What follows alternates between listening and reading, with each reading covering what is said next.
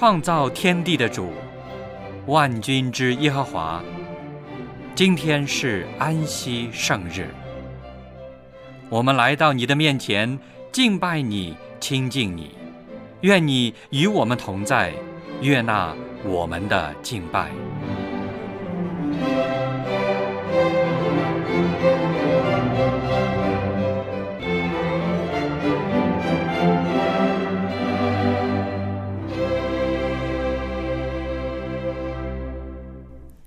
各位弟兄姐妹，亲爱的朋友，主内平安！感谢上帝又赐给我们一个美好的安息圣日。小杨在这里先祝您安息日快乐。现在就让我们一起来敬拜我们大有慈爱和公义的上帝。圣经诗篇八十九篇中这样说道：“耶和华万军之上帝啊！”公义和公平是你宝座的根基，慈爱和诚实行在你前面，直到向你欢呼的那名是有福的，耶和华啊！他们在你脸上的光里行走。愿主的公义和慈爱今天也光照我们。圣日崇拜现在开始。请打开颂赞诗歌，一起来唱第二首《在主宝座前》。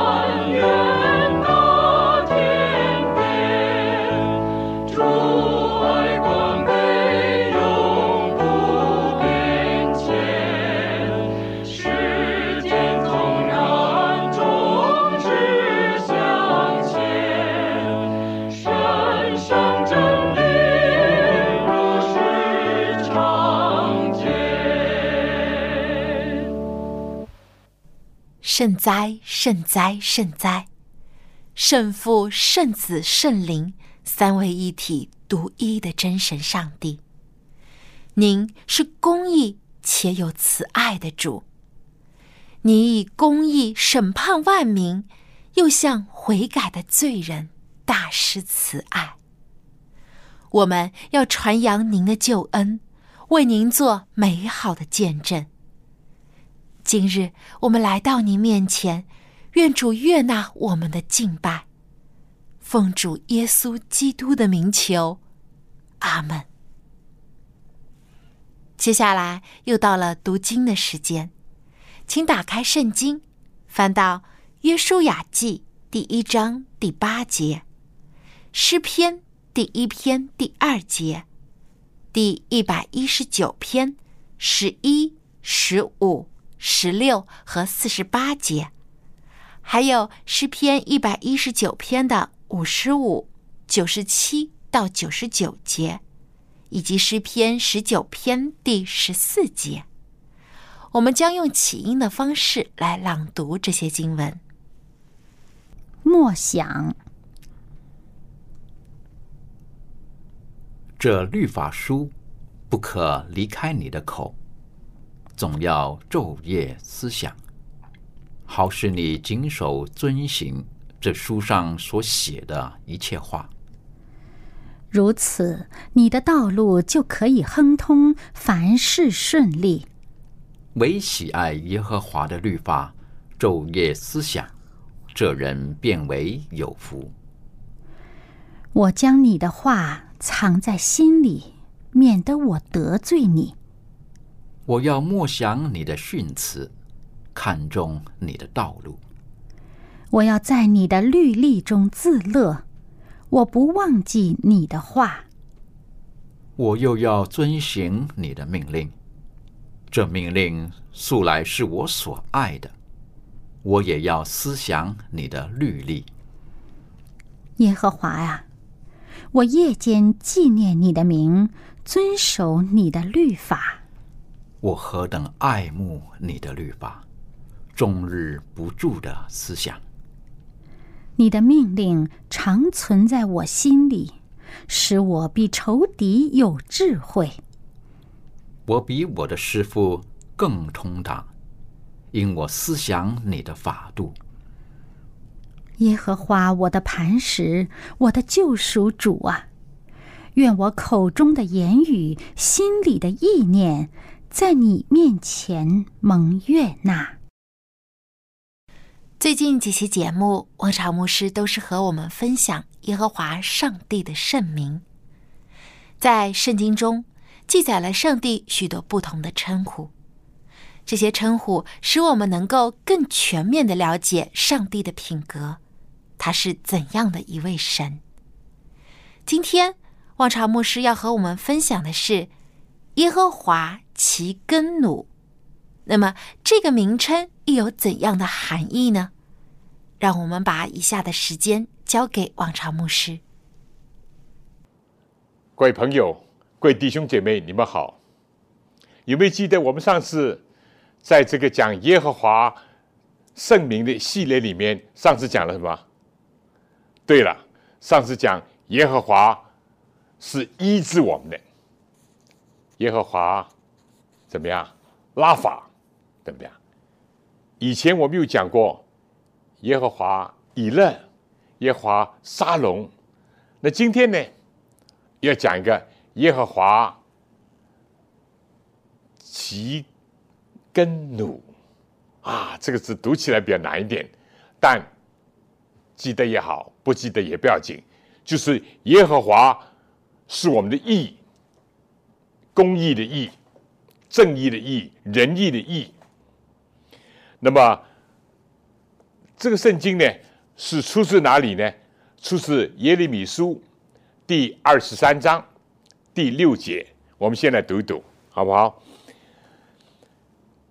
在他的日子啊，第五节读起来，耶和华说。日子将到，我要给大卫兴起一个公义的苗裔，他必掌王权，行事有智慧，在地上施行公平和公义。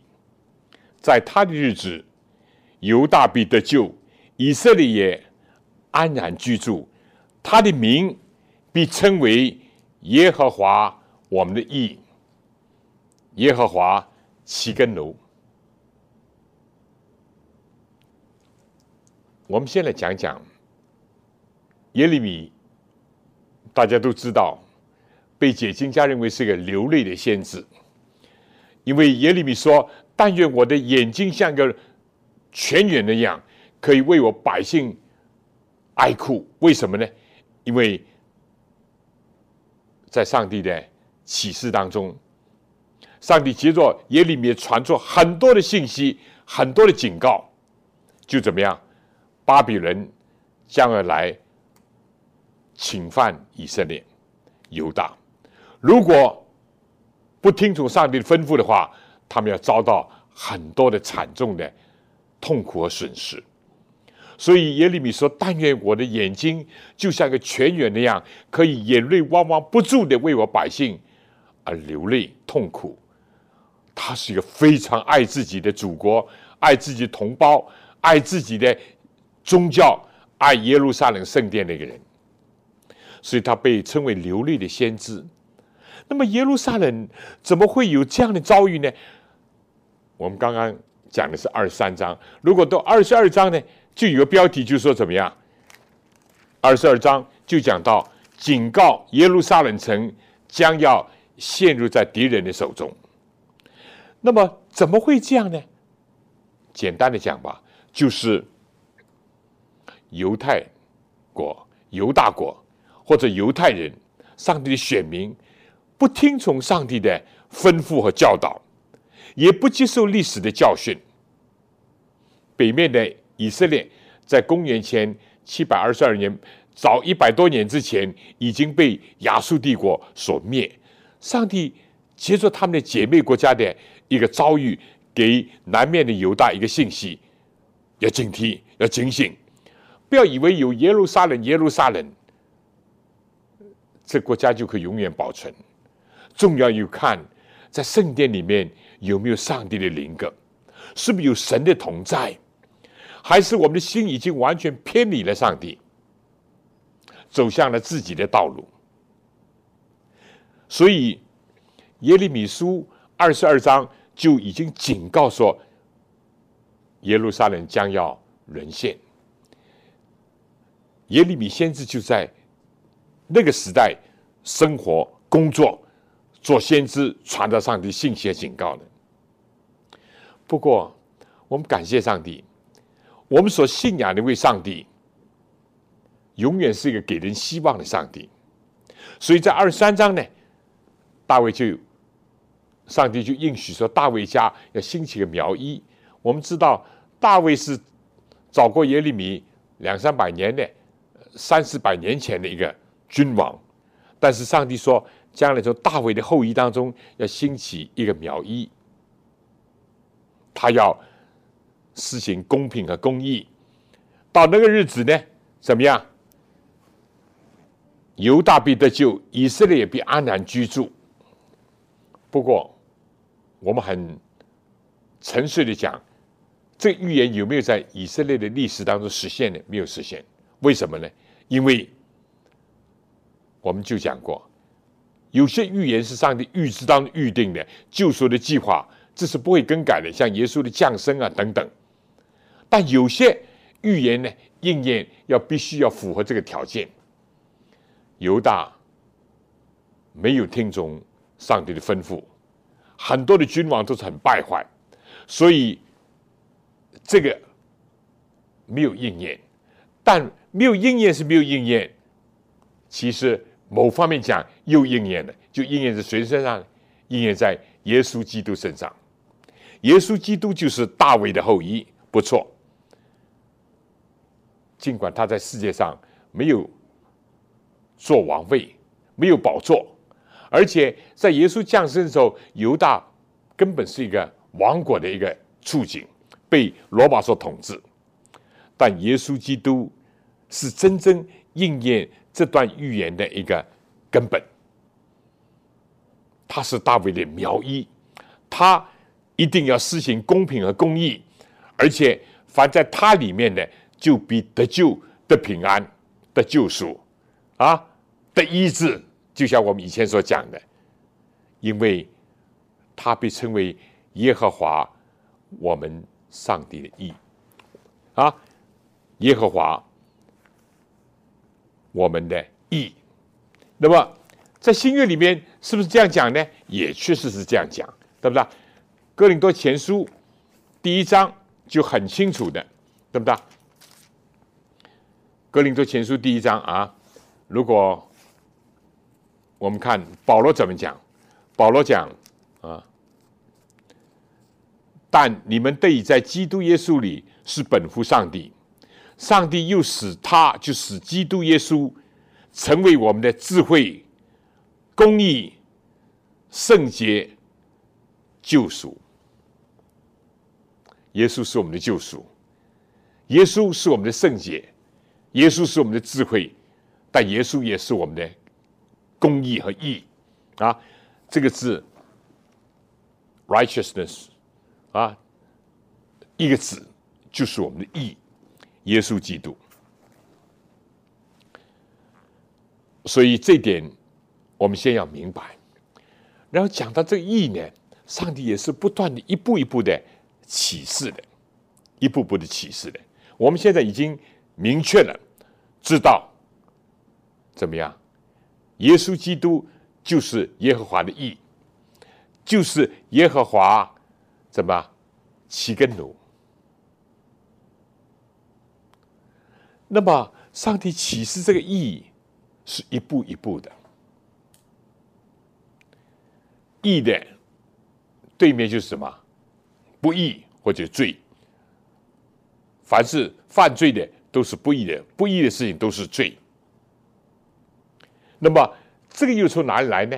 当然又回到我们耳熟能详的始祖亚当夏娃的犯罪。犯罪以后，我们就失去了意义。怎么才有意义呢？世界上每一个人诚实的看自己，我们没有义，我们只有罪。或者有人说我们有义，其实是自以为义，甚至比没有义更可怕。因为有罪的人还可以有希望找到回头路，在耶稣基督里面认罪悔改，得到拯救。但自以为义。那就可怕了。耶稣的时代有这样的人，今天时代也有这样，历代都有这样的人。好了，我们先看一看圣经里面第一次出现这个“义”是怎么样呢？创世纪，因为创世纪圣经的第一卷十五章就提到，有圣经的可以。看《创世纪》十五章第六节，第六节，当时怎么样？有一个人物叫亚伯拉罕啊，亚伯兰，也就是今天被以色列犹太人认为是他们的先祖的那位啊。十五章第六节，这里面就讲，开始就讲。上帝在意象当中对亚伯兰说：“亚伯兰，你不要惧怕，我是你的盾牌，大大的赏赐你。”亚伯拉罕说：“主耶和华，我既没有孩子，你还赐我什么呢？并且要承受我家业的是大马色人以利以谢。”亚伯兰就说：“你没有给我儿子，那生在我家中人就是我的后世。”耶和华又有话对他说：“这个人。”你的仆人虽然很忠心，但是必不成为你的后嗣。你本身所生的才成为你的后嗣。于是领他到外边，说：“你向天观看，数算众星，能数得过来吗？”又对他说：“你的后裔将要如此。”有意思的啊！第六节，十五章第六节。亚伯兰信耶和华，耶和华就以此为他的义。耶和华，我们的义是耶稣基督。但你怎么能够得做这个义呢？得做耶稣基督呢？就是相信。当亚当夏娃犯罪以后，自己怎么样？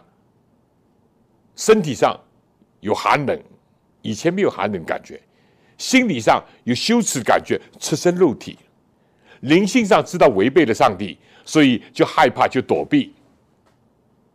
还有一个步骤就掩饰，因为赤身肉体不好，他就用无花果树的叶子编着裙子遮羞。所以今天无花果树的叶子在文学上就作为遮羞布，但这是不可靠的。不长久的，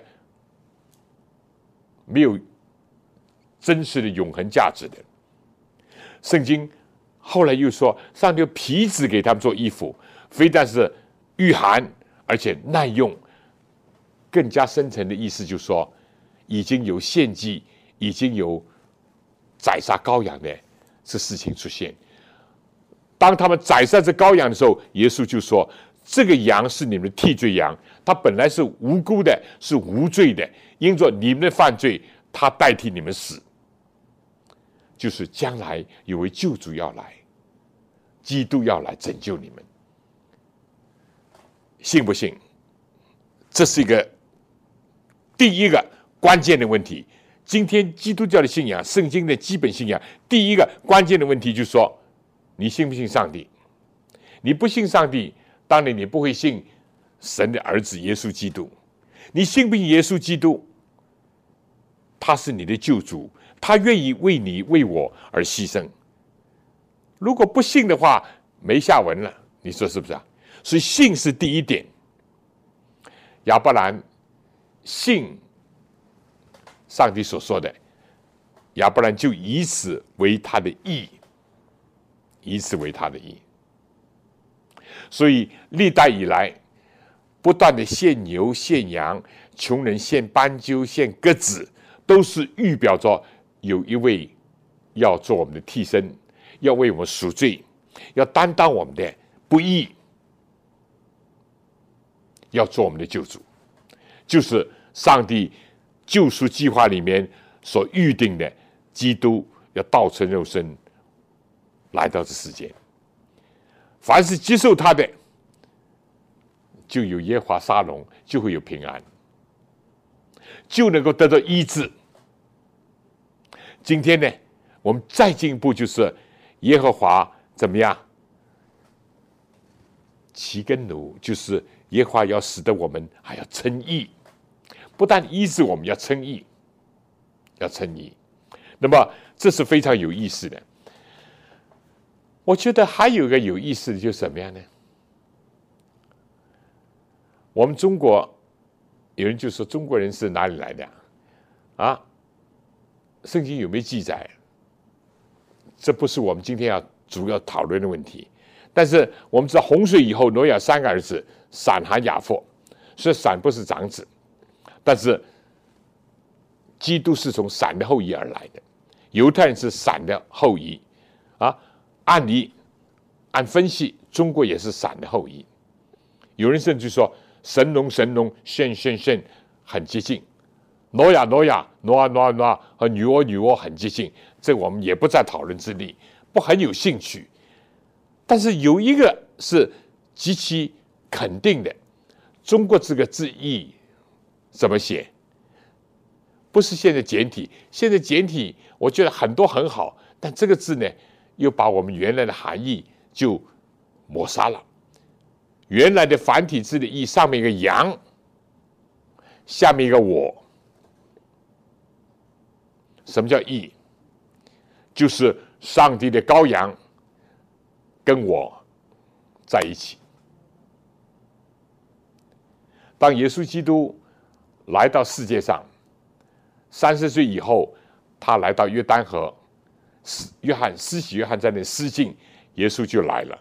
然后施洗约翰蒙圣灵的感动，蒙上帝启示说：“看呐，上帝的羔羊，除去世人罪孽的，或者说背负世人罪孽。看呐，上帝的羔羊。历代以来几千年来献祭的羔羊，就是预表什么？预表耶稣基督。耶稣是这样的温顺，这样的纯洁。”这样的谦和，像羔羊那样，而且它是一个替罪羊，是一个为我们牺牲的一个羊。所以，什么是义呢？哎呀，我虽然读过一些神学，对不对？我总觉得没有一个讲法比这个义字更直截了当。清楚明白，深刻动人。这意志，羊在上面，我在下面。就首先，我要来到耶稣面前。你不相信他会来吗？你不追求义，你会来吗？不会。你要追求义，你要相信他，才会来到耶稣面前。羊在上，我在下。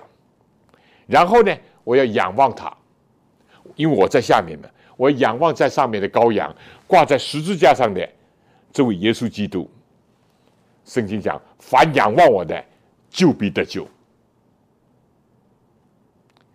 我们在旧约，如果在自身所里面，你进入到自身所，只有两样东西，主要的，一个就是上面的身座，一个就下面的约柜。约柜里面就是上帝的十条诫命，两块发板。这很有意思，就是说，当我们凝视着上帝的诫命的时候，我们都知道，我们都是违背上帝律法。违背上帝的诫命，违背上帝的吩咐的人，我们就低下头，因为律法是定我们罪的，律法是指出我们有罪了，我们就低下头。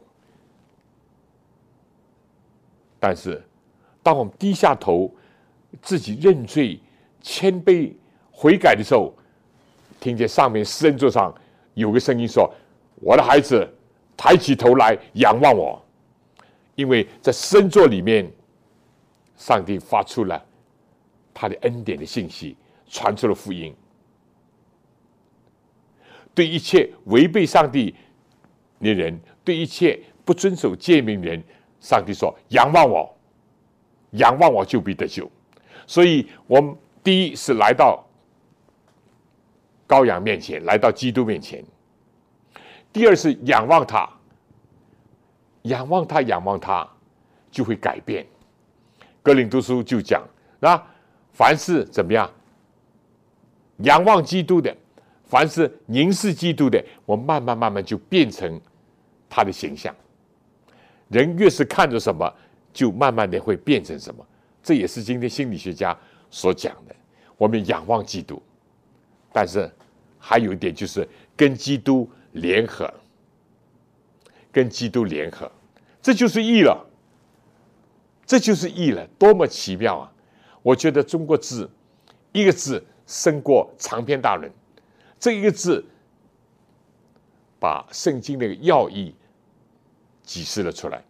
不过一般人所不懂的，甚至中国人，尤其近代人，我以前也讲过，古人反而懂，因为中国字牺牲的牺。怎么写？现在是一个牛字边，一个东南西北的西。其实繁体字是上面是个羊，对不对？还有那边一把刀啊，等等。牺牲就是 sacrifice，或者是祭物，就是怎么样？用羊、用牛来献祭的。耶稣基督是劳苦功高的仆人，像牛那样。耶稣基督是纯洁的羔羊。替我们担罪，所以我们只要握住耶稣，有耶稣，而且仰望他，不断的改变我们自己的老我，靠自己不行，要跟他联合啊！永远在他之下，他必兴旺，我必衰微。耶稣基督在我的身上一天一天的成长，一天天的，直到我们长成基督。满有基督的身量，而我的自我老我呢，天天定时之下，一点一点的衰弱、减少、死亡，这就义了。我们从相信、因信耶稣基督称义，一直到相信、因信耶稣基督成义，成为义，慢慢的变化，所以很有意思的。对不对？亚伯拉罕为什么称为信心之主呢？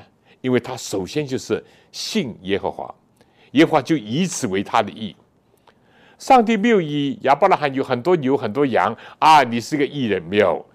上帝也没有因着亚伯拉罕有很多好的风范、好的一种品格啊，就以此为他的义。不，首先是第一个是根本的是。他信上帝，上帝就以此为他的信上帝的话。这是基督教一个这个根基垫脚石，没有了这个，任何上面都没有建筑啊。而耶稣基督是我们一切的一切，是我们的唯一的榜样、唯一的模范、唯一的拯救。而且我们要效法他，要听从他，要遵循他的话语，谨守上帝的诫命，这样我们就一步一步的改变。但是不要颠倒了，不是先行为，而是先信心。信心就结出这个行为的果子来。所以这一点是我们基督教一个非常重要的一点。那么我已经讲过了，这世界上。不怕有罪，只怕不认罪。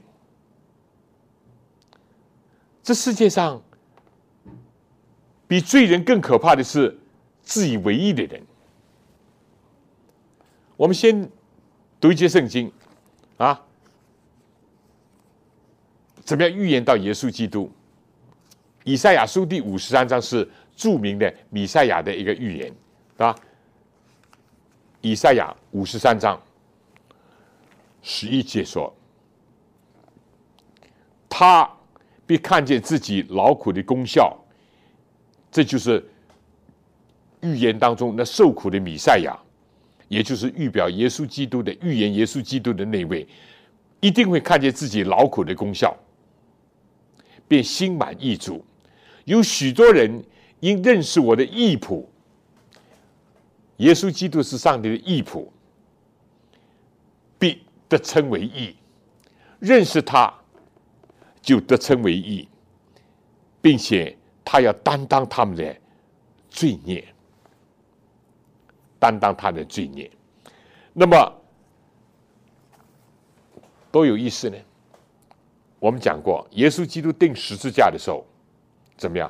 左边一个强盗，右边一个强盗，左边一个强盗呢，只想。啊，最好耶稣啊，你显个神迹，你从十字架下来也救我们啊！但右边强盗就应声责备，很可能是他的同案同犯，就说你到现在还不敬畏上帝吗？我们所做的，今天遭到了我们那个报应，我们要定十字架处死。但这这个人没有做过一件不好的事情。这个强盗责备他的同伴，高举耶稣基督，而且呢，求告主耶和华的名字。主啊，你德国降临的时候，求你纪念他。求告主名，而且他有信心，相信虽然跟他们一起钉十字架的这位是天国的君王，所以有人就说，在十字架旁边就代表了世界两等人，都是罪人。不一等是知罪的人。愿意悔改、愿意相信、愿意接受基督人，另外一等人呢，就是至死不悟，甚至是自以为意。我觉得还蛮好呢。这世界上最危险的事情，耶稣基督非但在死的时候是由这两等人所代表，尽管耶稣按照以赛亚的预言，他被列在罪犯当中，却为罪犯代求，而且。还最后拯救了呢，右边的愿意认罪悔改、愿意相信、愿意高举基督、愿意求告主名的这个人，而另外一等呢，就是代表着世界上那些不幸的、拒绝的、顽梗的，甚至自以为意的人。耶稣其实在生活的当中，在他三年半的传道的生涯当中也是如此。你如果读。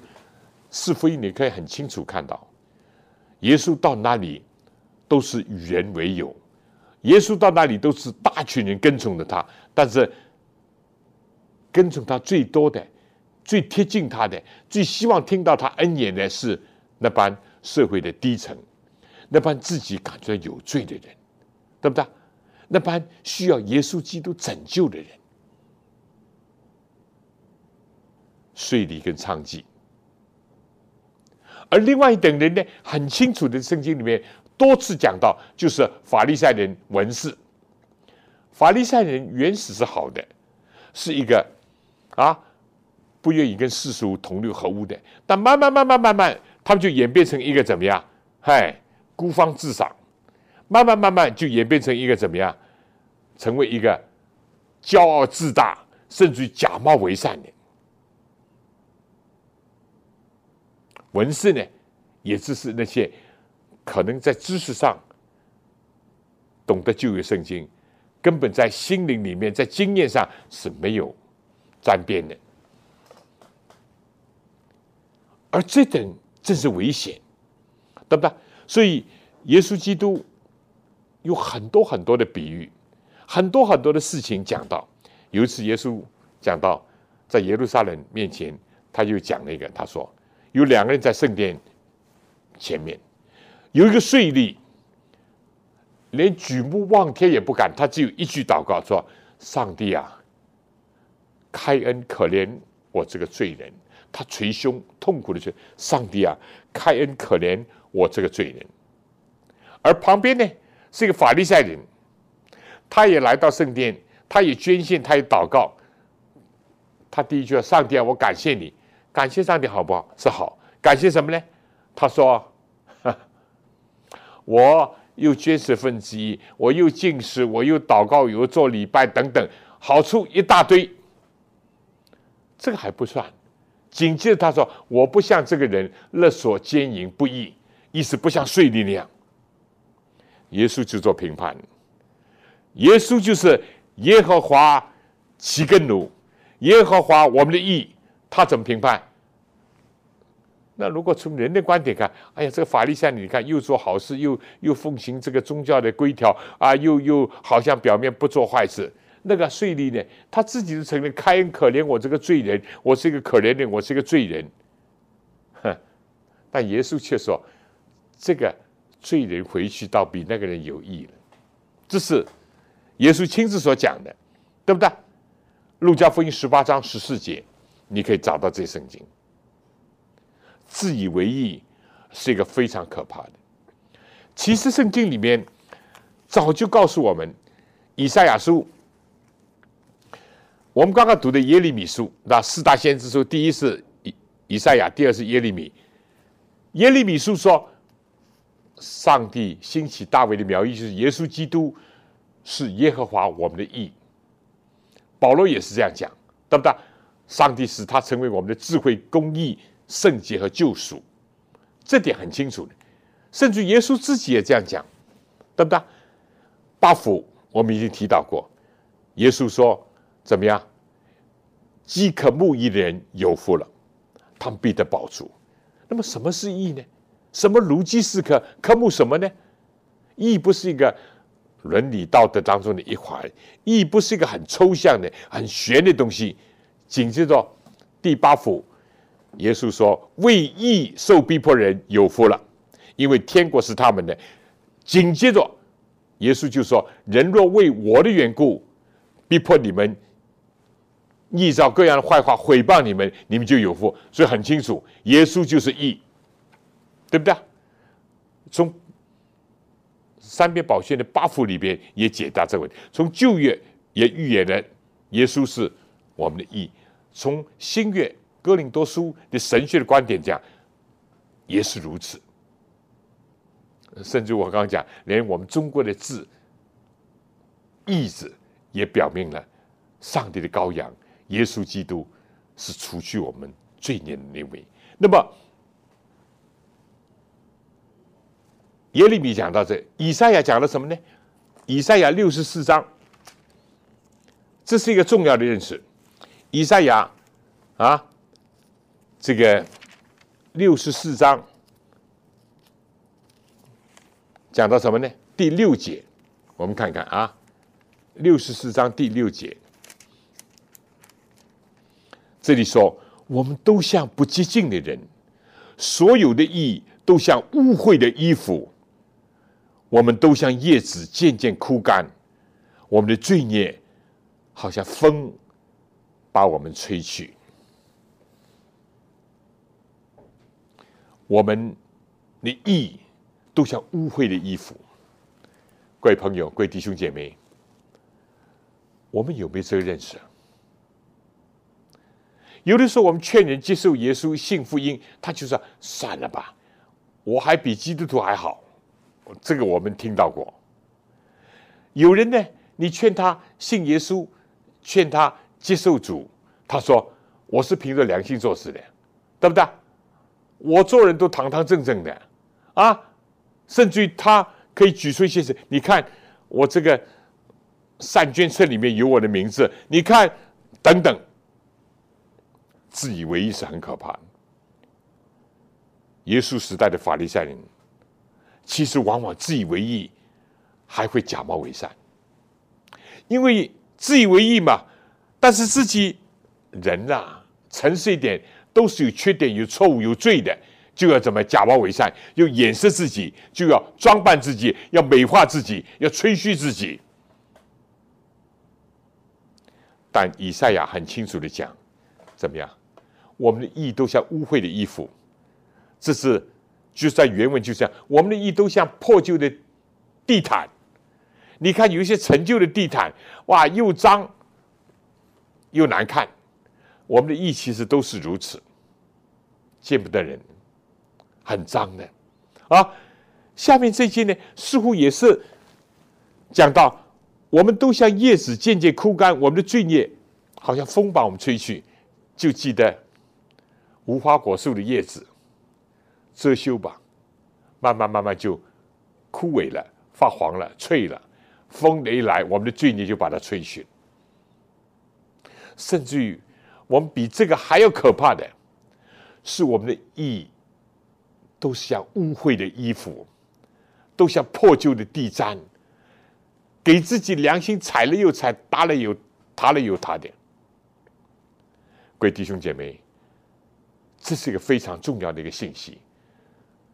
如果我们不觉得自己是一个罪人，我们不会需要救助；如果我们不觉得是有病，我们不会需要医生。这是千真万确的事情，对不对？所以，耶稣基督来到世界上，就说：“你们的义如果不胜于文士和法利赛人的义，断不能进天国。”这是耶稣一句。耶稣另外一个教导说：“你们要先求上帝的国和上帝的义。”其他东西都会加给你们。我们不是要追求法利赛人的义，就表面的功夫啊，伪装自己、美化自己、打扮自己、吹嘘自己，甚至叫人来抬抬捧你。不，我们要追求上帝的义，就是耶稣基督的意。耶稣的意什么？谦谦卑卑、柔柔和和、诚诚实实、圣圣洁洁，这就是上帝的义。我们先求这个，这是非常非常的重要。那么，其实整本圣经差不多都围绕这个。刚刚我讲耶稣讲的这个两个祷告比喻，耶稣有没有讲过一个浪子回头的比喻啊？对吧？我们平时只注意这个浪子，对不对？啊，这个浪子不好啦，犯罪了啊，要了父亲的东西出去放荡了，后来到苦的时候才回头了，不错。浪子就像世界上大多数的罪人都是这样，有的时候，当然也有些人啊，到了黄河心不死，不见棺材，见了棺材还不落泪的，也有这样。但是很多人经过痛苦的遭遇，不论身体的、心灵的、家庭的、环境的、社会的遭遇以后，他就怎么样，有悔悟的心，他会回头，他会回家。而且天父正等待着拥抱他，天父正等待着要把袍子、戒指、鞋子，象征着儿子名分的都要给他。但是另外一个，我们平时有的时候不注意的，或者不常讲的是那个大儿子。这个大儿子啊，那天拿了锄头回来了。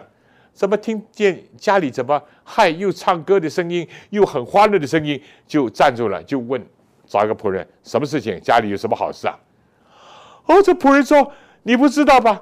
你的父亲为着他的小儿子啊回家了，死而复活，生而又得了，就大摆宴席，欢喜快乐。”哼，这大儿子一听，脸一沉，本来还想走的，不走了。啊你去跟我的父亲讲，叫他出来。”他的父亲一听见大儿子回来了，本来想小儿子也回家了，大儿子也来了，我们可以全家团聚，可以欢喜快乐了。谁知道一看大儿子脸拉长了，非但脸拉长了，而且是哼，对父亲哼一声，哼，你这个儿子啊，让娼妓侵吞了你的财产啊，吃喝玩乐，今天他回家了，你倒这样。我他说我在家里天天辛苦劳碌，对不对？循规蹈矩，你还没有给过我个小羊，让我跟朋友一起快快乐乐，哼！自以为意就在这里。父亲还是劝他说：“你在家里，我一切所有都是你的。”但他不体会。他表面上是儿子，其实比故宫还要故宫，他没有一点快乐。他表面循规蹈矩，但心里面还是想着有机会的哈啊，跟朋友一起寻欢作乐也很好。不过父亲没有给我一个羊，尽管他根本不知道他弟弟到做什么，但他已经指着他啊，他跟税利昌吉在一起等等，自以为意，自以为是很可怕的。父亲就劝他说，但是他不承认，他这是你的儿子。父亲是说：“你的兄弟回来了，他是死而复活、失而又得的，我们理应当为他欢喜快乐。”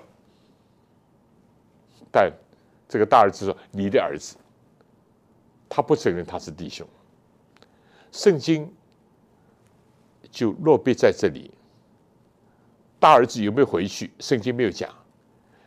有可能最后听了父亲的劝告，悔改了。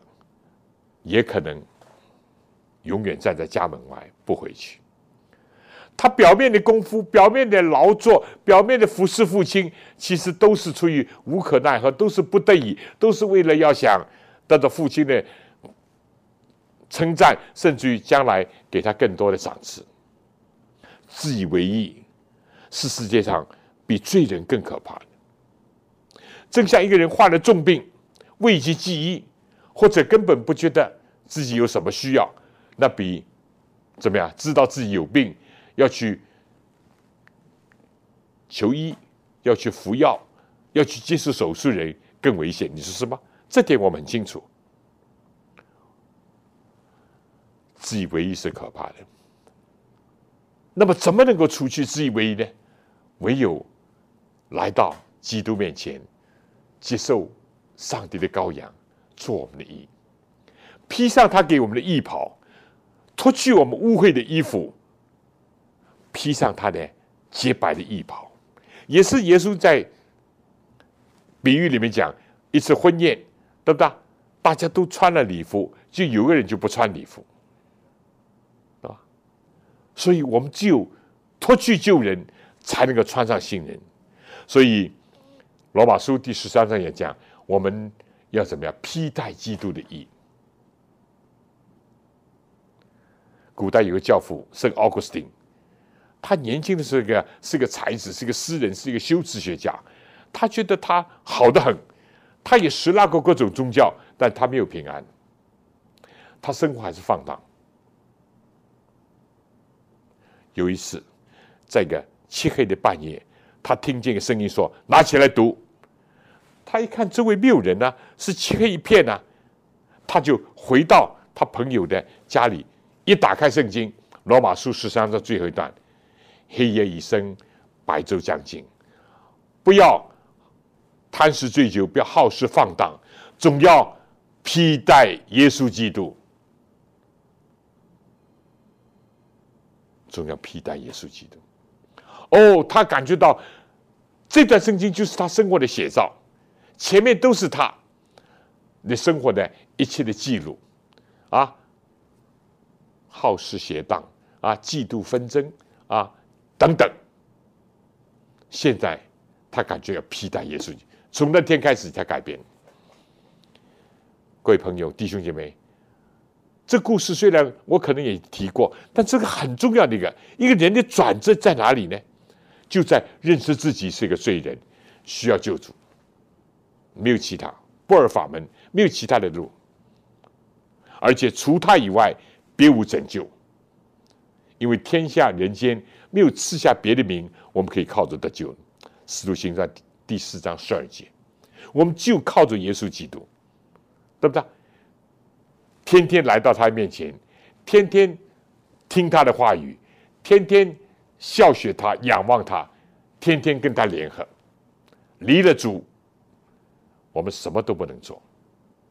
在主里面，我们能够结果子，荣耀上帝。能够多结果子，而且结好的果子，在品格上会有改变，在行为上有见证，有荣耀上帝，因为我们的心已经被基督所接近，因为我们的心仰望主，因为我们有一个需要，要不断的追求，饥渴慕义。我们要先求他的国和先求他的利益，其他东西可以放弃。那么人怎么能够做到这一点呢？就让圣灵来到我们心中。所以耶稣说：“这等圣灵来了，他要叫我们为罪、为义、为审判，自己责备自己。如果我们有了基督耶稣，怎么样呢？”罗马书第五章就讲，我们非但得与上帝和好，而且要以上帝为乐。所以，基督徒的道路是一步一步的，跟上帝和好，这已经是很重要的事情。只有在基督里面才能做成，因为他已经替我们付了代价，他已经填平了鸿沟，他已经把我们带到天父面前去。还要以上帝为乐，以上帝为喜乐。所以，做基督徒是一个喜乐的人生。快乐的人生，不是害怕的，不是恐惧战惊的，是一个因着有耶稣基督，有不断的能够进到父上帝面前，不断的得以改变，不断的在生活行为上荣耀主，很快乐的这生活。但愿我们今天能够牢牢的记得，就耶稣基督是耶和华起根奴，耶和华我们上帝的意。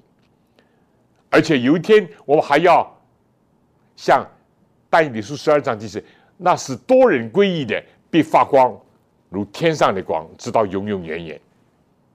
我们非但自己得着基督的意，而且还把基督的意告诉很多人，令很多人都归向他，归向上帝。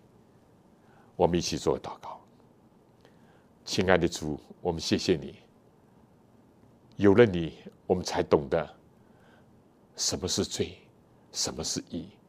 有了你，我们非但自己可以不断的追求、不断的长进、不断的改变我们自己，而且有一天我们可以传扬你、见证你、高举你、荣耀你，使多人都归依。主啊，用着我们这些卑微的人，改造我们，使我们因信称义，使我们因信诚义。从不断的认罪悔改，不断的追求圣洁，我们何等的需要你！我们是软弱的，求你恩待我们，求你帮助我们。我们这样的祷告、感谢，靠主耶稣基督你自己的圣名和得胜的功劳。阿门。非常感谢王朝牧师的分享。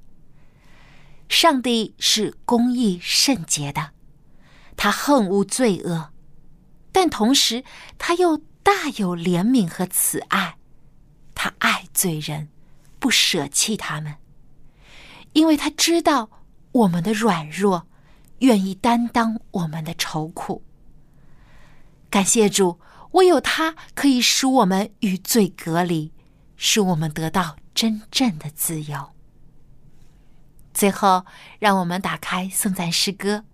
一起来唱赞美诗四百二十六首，求莫弃我。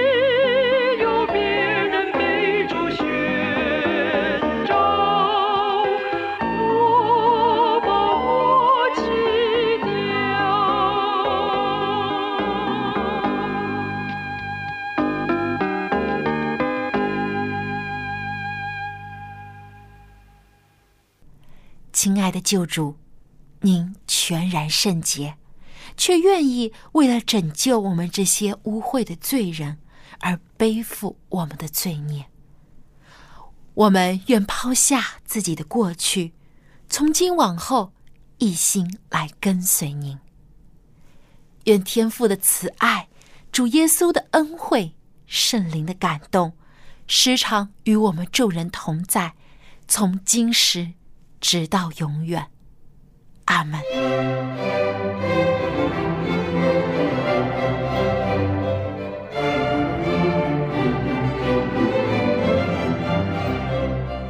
圣日崇拜到此结束，谢谢收听，祝您安息日快乐。